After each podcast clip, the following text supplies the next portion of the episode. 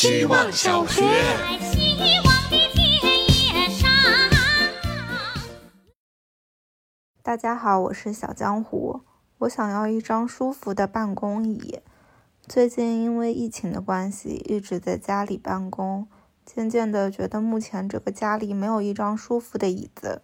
我家有个矮矮的小凳子，适合小朋友坐和站的那种。我把电脑放在电视柜上时，我会坐在这个上面办公，但坐久了腰痛。我家还有吃饭时用的木头凳，坐久了屁股痛。躺床上吧，脖颈痛，还有一个蒲团坐垫，坐久了也腰痛。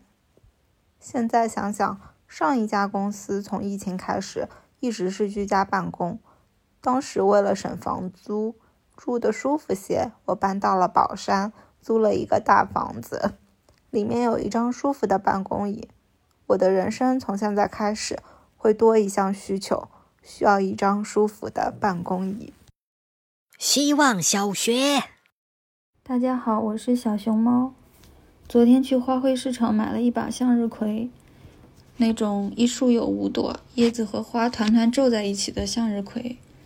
今天回家发现其中一朵花蔫了，再凑近一看，花和茎已经快断开了，花茎中间还流淌着绿色的液体。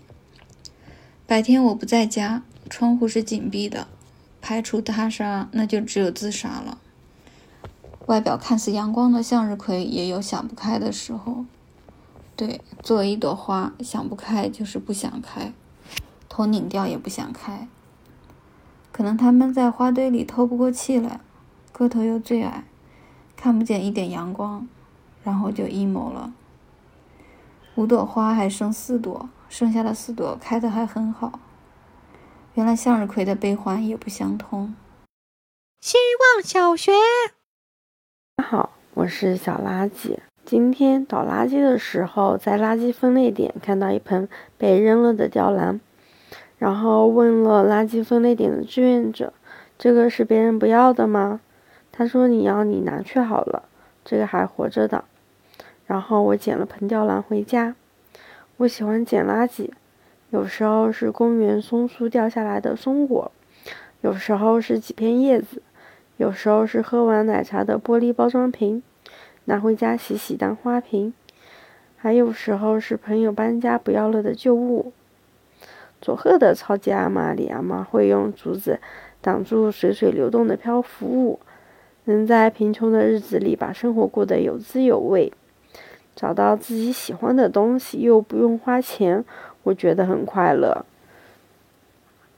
我喜欢捡垃圾。希望小学。大家好，我是小格伦。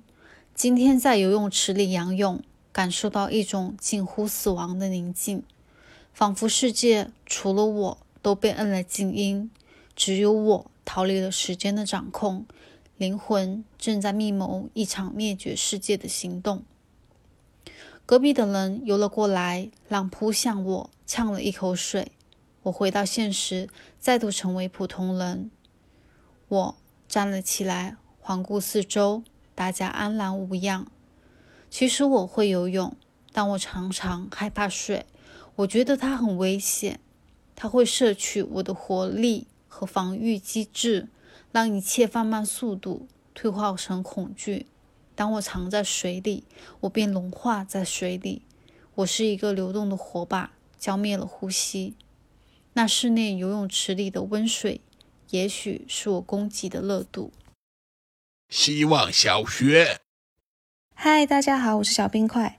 今天和朋友在公园玩起了铁皮青蛙，拧紧发条，它就扑通扑通的扑腾而起，好像就这样一步一步跳进了夏天里。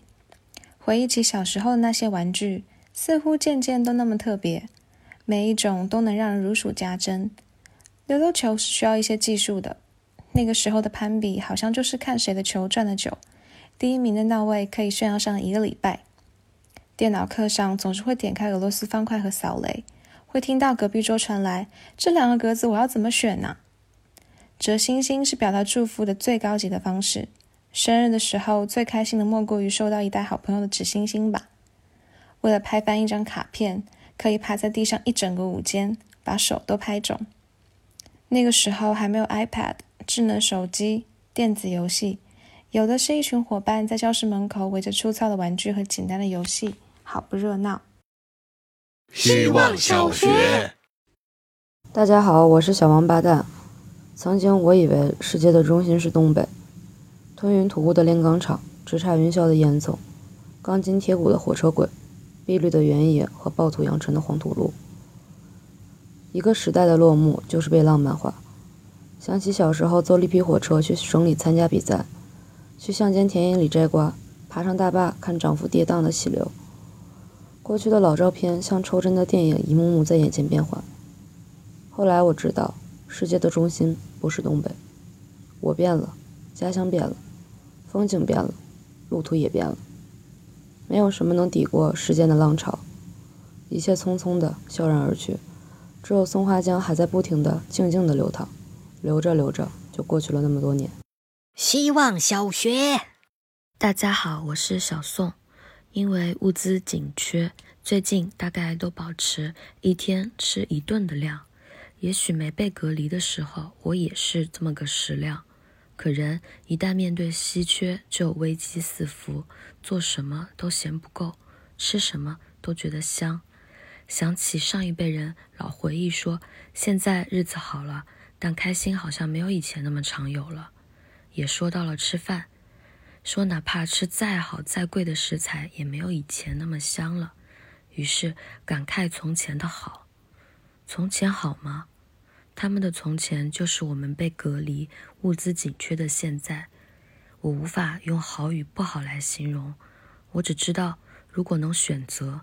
我不想待在现在，我不想待在只是因为稀缺紧张又能被暂时填饱的满足里。满足感不是这样的。希望小学，大家好，我是小山。都说购物使人快乐，但细分起来，可能每个人真正享受的环节都不尽相同。我就很喜欢买完东西回到家归置的过程。以最快的速度化整为零，让所有物品都去到它们应该在的位置，这样整个家的确是变得丰盈了。但除我以外，不会有人知道具体哪里变得不同。这个过程和这样的家都让我感到安全，加成了更大的我。换句话说，从我进门的那一刻起，我的肉体就获得了某种延伸。卧室是我的大脑，客厅是我的眼耳口鼻，厨房是我的肠胃。